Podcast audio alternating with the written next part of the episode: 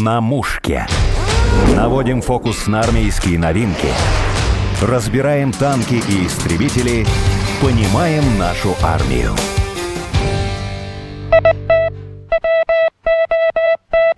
Эти звуки ни с чем не спутаешь. Без морзянки, как ласково зовут азбуку Морзе связисты, даже век высокоскоростного интернета и сложной техники не обойтись.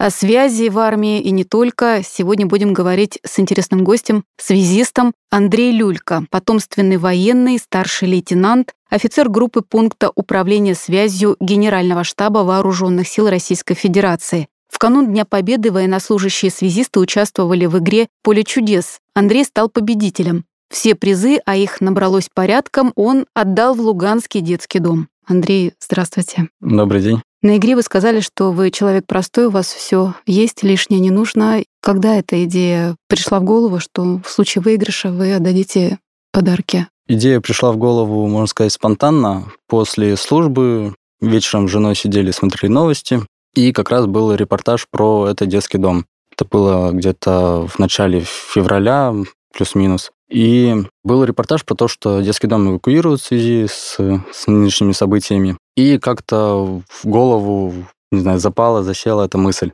Потому что, ну, все-таки дети, дети — это наше счастье, и, не знаю, я к ним очень трепетно отношусь. И вот когда представилась возможность, мне оказали честь представлять свою часть на игре «Поле чудес», я еще до момента самой игры решил, что было бы неплохо помочь именно этим детям. Предложил это жене, она меня полностью поддержала, после чего направился к своему командованию, руководству, которому изложил свою мысль. Они меня полностью поддержали и были настроены только на победу, как и я. Ну, я посмотрела, у вас там целый список техники бытовой, прям комплект. Много удалось выиграть. Да, выиграть получилось много. У меня по результатам игры было намного меньше баллов. Ну, после моего заявления Леонид Аркадьевич с своей широкой руки тоже проявил благотворительный шаг, добавил мне очков, чтобы можно было побольше призов набрать. И от себя лично он еще добавил синтезатор, чтобы дети учились игре на синтезаторе. У вас там в списке бытовая техника, даже холодильник, микроволновая печь, пароварка, миксер, телевизор. Еще участвовала Наталья Ткаченко из Сахалина. Она выиграла автомобиль, да, и тоже передали? Да, Наталья Ткаченко, ей выпал сектор приз на барабане, и она выиграла автомобиль. После съемок она услышала, точнее, мое заявление во время съемок передачи и решила также ко мне присоединиться. Но так как она проживает в Южно-Сахалинске, было принято решение, что она оформит все документы на меня, и я приеду, передам от ее лица эту машину также детскому дому. Андрей, вы как раз после игры поехали вот туда, в этот детский дом, вместе с другими представителями главного управления связи, да? Поехали мы не сразу после игры. Эфир был 6 мая, а отправились мы туда к 1 июня, к Дню защиты детей. Есть две причины на это. Первая причина – это юридический вопрос, потому что призы как бы надо получить не здесь сейчас, а пройти еще несколько инстанций, так сказать, оформить эти документы, чтобы все было правильно по законодательству нашей страны. Ну и плюс второй фактор – это День защиты детей, чтобы детям сделать приятно, поздравить их и передать как раз нашу гуманитарную помощь, подарки. Ну и расскажите о впечатлениях. Все-таки там вас дети встретили очень тепло, и концерт вам организовали. Дети встретили, да, нас очень тепло. Устроили нам не просто концерт, а, можно сказать, прям целое театрализованное представление. Встречали нас с хлебом, с солью, все как положено, с шутками, там, с прибаутками. После чего они провели нас в свой актовый зал, устроили нам концертную программу, организовывали все сами со своими преподавателями, педагогами, воспитателями. Дети прям меня очень сильно впечатлили, задели за 24 года своей жизни я ни разу не испытывал таких эмоций, меня даже в какой-то момент на слезу пробило. Потому что смотришь на этих детей маленьких, ну, видишь детские лица, но осознаешь, что мыслями они уже как не дети. И в чем я лично убедился уже, когда начал с ними общаться. То есть после концертной программы они, так сказать, выхватили меня из нашей всей делегации и повели показывать, как они живут, хотели пообщаться, поговорить.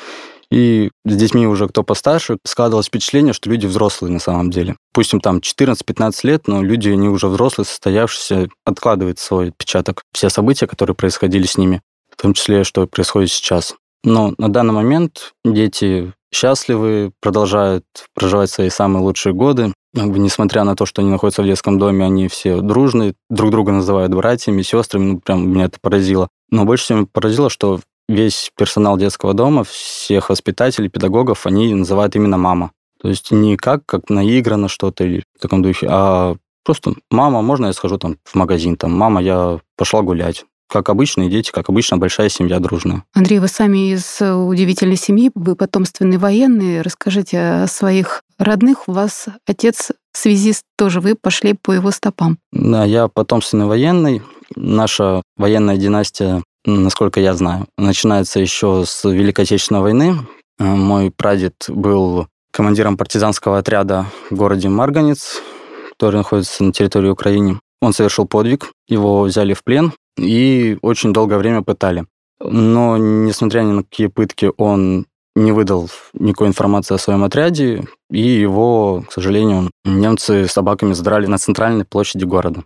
И в честь него назвали эту улицу. Еще в 2012 году мы с семьей ездили специально на эту улицу, потому что я там никогда не был до этого. И что меня поразило, что люди местные, вот мы выходили и спрашивали, где здесь улица Люльки? Такие, не улица Люльки, а улица партизана Люльки. Ну, то есть с уважением относятся и помнят этот подвиг.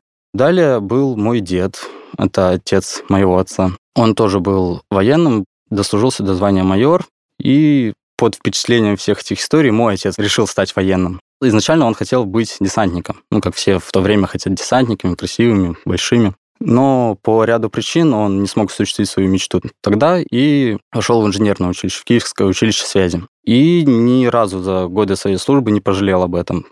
Говорит, связист — это лучше, что с ним приключалось в жизни, потому что это интересно, всегда есть какая-то работа, это работа руками, работа головой, то есть ни минуты скучно не было. Вы сами, когда стоял выбор профессии, все-таки делали выбор или всегда считали, что вы будете связистом? Считал не всегда так. Как и у всех детей, в детстве у меня была мечта, там, я хотел и поваром быть, но это прям вообще, когда был очень маленький, приготовил первый раз в жизни там яичницу, все, я хочу быть поваром. Потом какое-то время я хотел быть машинистом поезда пожарным хотел быть, летчиком хотел быть в гражданской авиации. Но когда уже вопрос стоял перед фактом, выбирая, кем становиться, мне отец до сих пор вспоминает. Я вот за ужином с семьей, папа спрашивает, ты кем-то хочешь стать, тебе ЕГЭ скоро сдавать? Я встал и четко доложил, товарищ подполковник, хочу быть военным связистом, как мой отец. Он все тоже прослезился в этот момент. И как бы пошло шла моя история службы. Андрей, а что вы заканчивали? Вы же из Хабаровского края, живете в Москве. Где вы учились? Да, я из Хабаровского края, родился в городе Хабаровск, там прожил всю свою жизнь. Первую половину жизни я прожил под Хабаровском военном гарнизоне как раз, в бригаде управления, что тоже отложило свой отпечаток, почему я решил стать связистом. А поступал я в военную академию связи имени Буденова, которая находится в городе Санкт-Петербург. И специально для этого, да, я за полгода до поступления начал оформлять все документы, потому что процесс тоже серьезный на самом деле. И когда мне пришел ответ, я был очень счастлив, недолго думая, собрал вещи и поехал на мандатную комиссию в академию поступать, сдавать вступительные экзамены там уже. Учеба, как вам давалось? Там все-таки, наверное, много таких технических предметов. Предметов, ну, поскольку вуз специализируется на офицерах связи, Предметы там в основном технические. Гуманитарные тоже есть, это их никто никогда не отменял, это очень важно для нас. Но упор идет на физику, математику и другие специфические уже более углубленные предметы. Учеба давалась мне, не скажу, что прям супер легко, но было несложно, потому что у меня до этого учился я в лицее инновационных технологий в городе Хабаровск. У меня школа была как раз с уклоном в физику. То есть школа дала хорошее подспорье чтобы в дальнейшем развивать свои знания уже в академии и совершенствовать навыки. А вы с женой не там познакомились? Да, с женой познакомился в Санкт-Петербурге.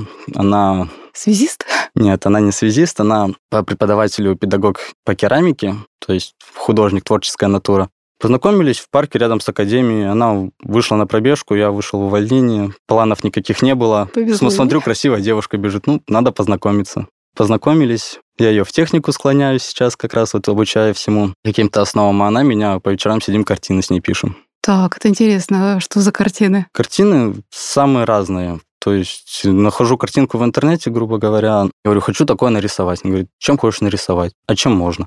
Я начинаю перечислять там пастель, гуашь, масло.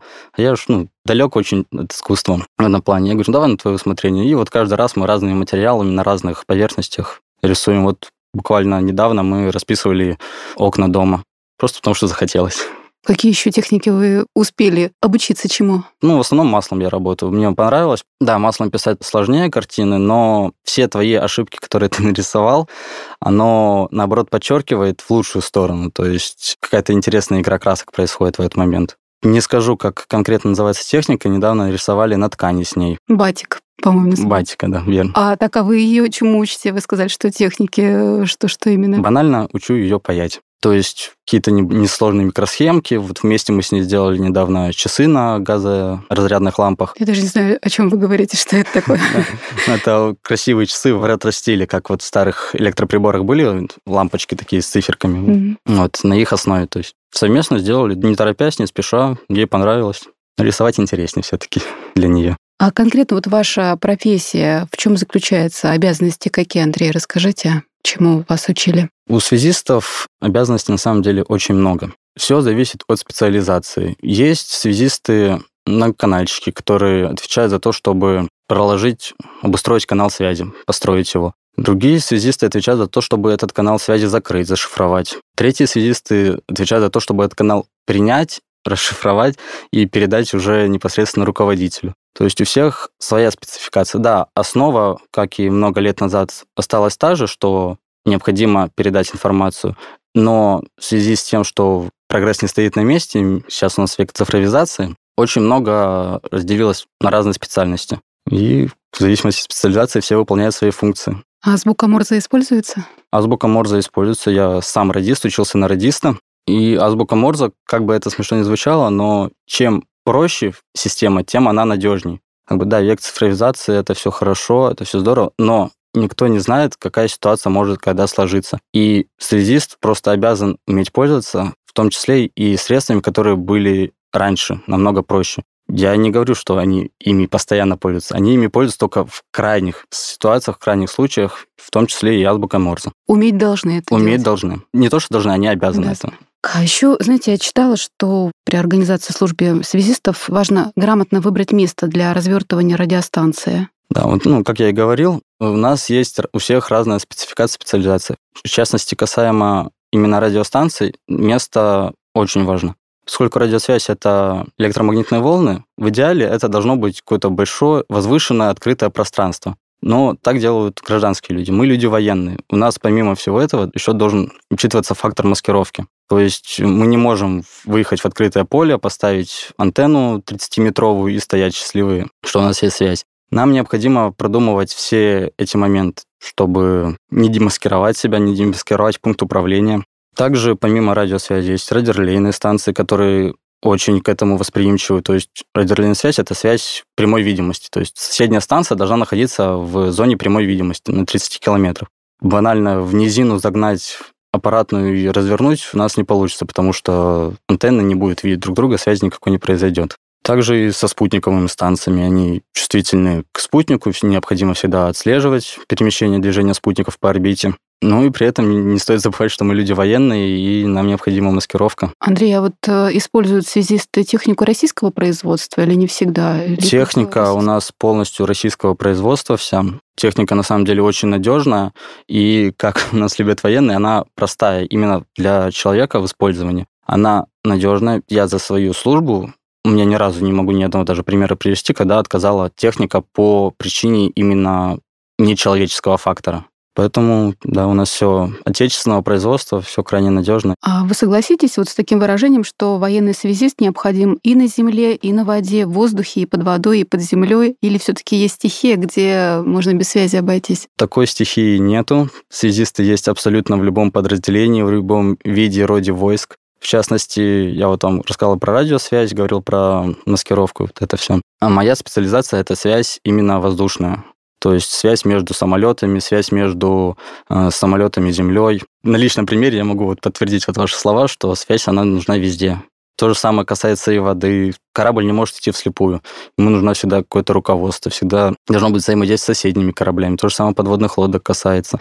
И при этом еще взаимодействие должно быть с теми, кто на Земле находится. То есть все должны быть завязаны в одну единую сеть. Я еще слышу, что среди связистов много женщин. Это так? Женщин много. Объясню почему. Женщины отличаются своей более не то что аккуратной работой, Женщины усидчивые, более внимательные. Такая физиология у вас. Да, можем выполнять достаточно рутинную работу. Очень много среди женщин именно радисток, которые принимают на слух. Много женщин-телефонисток, которые сидят на коммутаторах связи и обеспечивают именно проключение различных каналов связи. Поэтому, да, военные это все-таки ассоциируются с мужчиной, но в защиту женщин скажу, что их не намного меньше, и они на достойных должностях и занимаются очень важной работой. Андрей, вот э, говорят, что в сражении больше всего рискуют именно связисты, что вот э, разведгруппа жива, пока жив радист. Нельзя тут однозначно выделять именно связистов. Именно при ведении боевых действий рискуют все в равной степени одинаково. Боевые действия есть боевые действия. Да, связисты могут попасть под удар в первую очередь, поскольку связь — это основа управления. Как сказал великий человек, без связи нет управления, без управления нет победы.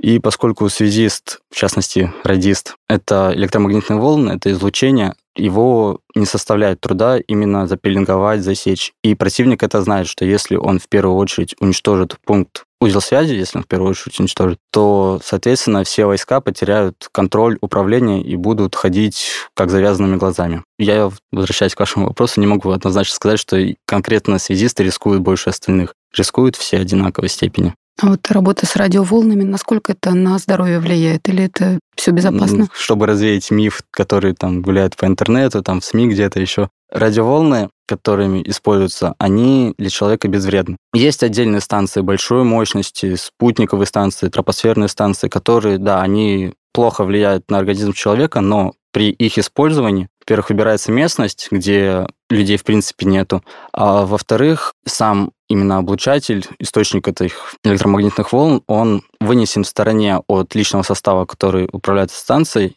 и сам личный состав находится в специальном защищенном кунге, котором стоит техника. То есть на личный состав воздействия и на окружающих людей не происходит, если кто-то целенаправленно не пойдет под эту антенну. В годы Отечественной войны среди связистов много было бойцов, которые гибли, но ценой жизни обеспечивали бесперебойную связь.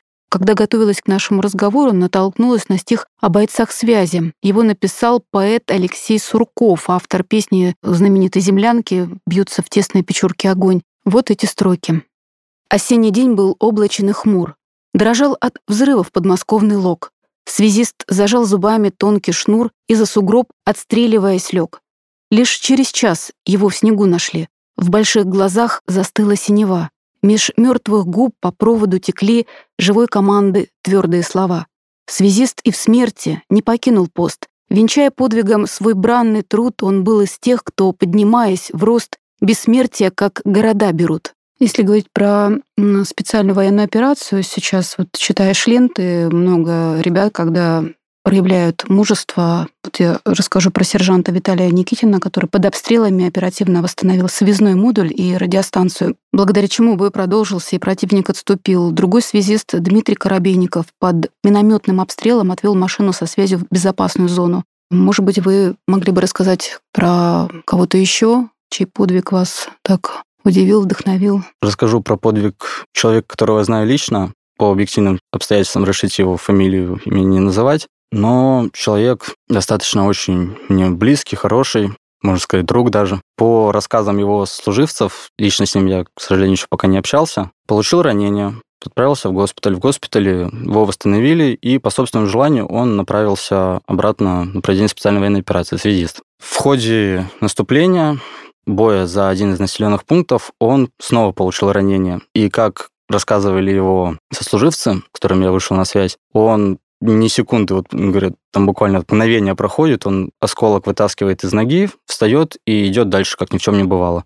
Ну, это можно считать подвигом, я думаю. Сколько ему лет? 24 года, как и мне. Учились вместе, выпускались вместе. Но он служит или он вернулся опять Он служит, продолжает, жив, здоров, все с ним хорошо. Парень, на самом деле, меня очень приятно удивил. Во время учебы он не проявлял именно таких вот, вот говорят, способностей. что незаметные, достаточно спокойные, тихие ребята потом могут проявить себя очень вот таким вот образом, неожиданным. Андрей, а почему связистов называют нервами армии? Тоже прочитала, так удивилась. Или армейскими нервами? Вооруженные силы стоит рассматривать как один большой и очень сложный организм. У которого есть, естественно, мозг. Это наше руководство, наше все командование. Но ни один организм, который способен мыслить, не может банально перемещаться, совершать какие-то свои самые простые функции, если нет нервов, по которым как раз мозг посылает сигналы для рук, для ног, для рта нашего. Связисты как раз являются вот этими нервами, потому что они обеспечивают каналы связи, посредством которых передается сигнал боевого управления, различные команды. И если связистов не будет, то и команды не будут доходить до остальных подразделений. И, как я уже говорил до этого, все будут действовать вслепую. Вслепую победить невозможно. Ни в одной ситуации, не только в военной среде. Если между людьми нет взаимодействия, то очень тяжело. А для военных это любое взаимодействие, знать, где находится противник, знать, где находится соседнее подразделение, чтобы, не дай бог, не столкнуться с ним, знать, когда придет подкрепление, все это крайне важно. И как раз связисты обеспечивают доставку всей этой информации. Про связистов не только стихов, но и песен немало. В завершении программы предлагаю послушать песенку радиста в исполнении барда Александра Городницкого. Она мне показалась очень симпатичной. Я напомню, в гостях у нас был старший лейтенант, офицер группы пункта управления связью Генерального штаба Вооруженных сил Российской Федерации и потомственный военный Андрей Люлька. Над палубой ночь напролет Бьют тихие склянки. Усталым радистам уснуть не дает Прерывистый свист морзянки. Усталым радистам уснуть не дает Прерывистый свист морзянки. И слышат ребята во сне Хорошее что-то на длинной волне, на короткой волне, на разных частотах, На длинной волне, на короткой волне, на разных частотах. А мне как ключом не стучи, заботы пустые Над пеной морской затерялись в ночи твои позывные. Над пеной морской затерялись в ночи твои позывные. Ах, наша любовь, ты права. Одно наказание Уходят на ветер мои слова Искрят на бизани. Уходят на ветер мои слова Искрят на бизани. Ушли мы в далекий поход Полгода нам до стоянки. Усталым радистам уснуть не дает Прерывистый свист морзянки. Усталым радистам уснуть не дает Прерывистый свист морзянки На мушке.